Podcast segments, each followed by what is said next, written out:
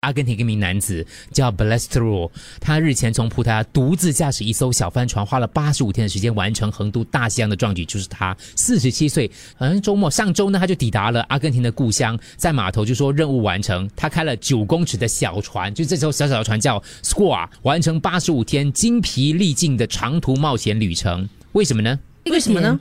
其实因为冠状病毒打乱了全球的空中交通嘛，然后他就用这样的方式，然后划船来探望他的父母。哇，他父母跟他住这么远啊！为什么呢？他因为能，他希望能够在五月十五号之前抵达阿根廷，因为他爸九十大寿。哦，可是那个飞机不能飞，然后刚好他自己是一个好孝顺尝试冒险的人嘛，他想说，但 OK，因为他上周才到嘛，已经过了嘛，嗯，他这个八十几天，然后他到85可是虽然没有祝寿，可是至少能跟家人一起庆祝父亲节啦是而，而且我跟你讲哦，那个毅力是更坚定的，嗯，因为你就是有一个目的地嘛，你就是要给你父亲庆生啊嘛，，对对对。所以你你反而会可以能够排除万难了、啊他的家人五十四天没有他的联络，不知道他跑去哪里了。因为 因为在那个当中来讲的话，就担心说就是跟他没有 WiFi 嘛对对对对，海上嘛没有办法联络到的。可是我看了之后，我嗯其觉实得我还很感蛮动向往这种海上生活，虽然我也会怕啦，因为好像丽梅说的，它的未知数实在是太多了。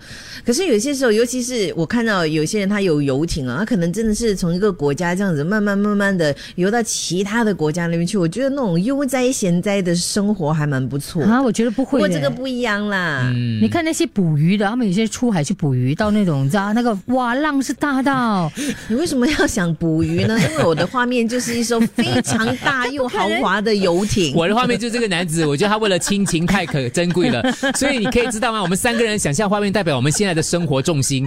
我呢就一直很想回家，不能回家。嗯，然后呃小我猪就。很想做豪华生活住。对，他就想跟他享受安娜豪达华这样子生去活旅游生活。丽梅呢，想捕鱼。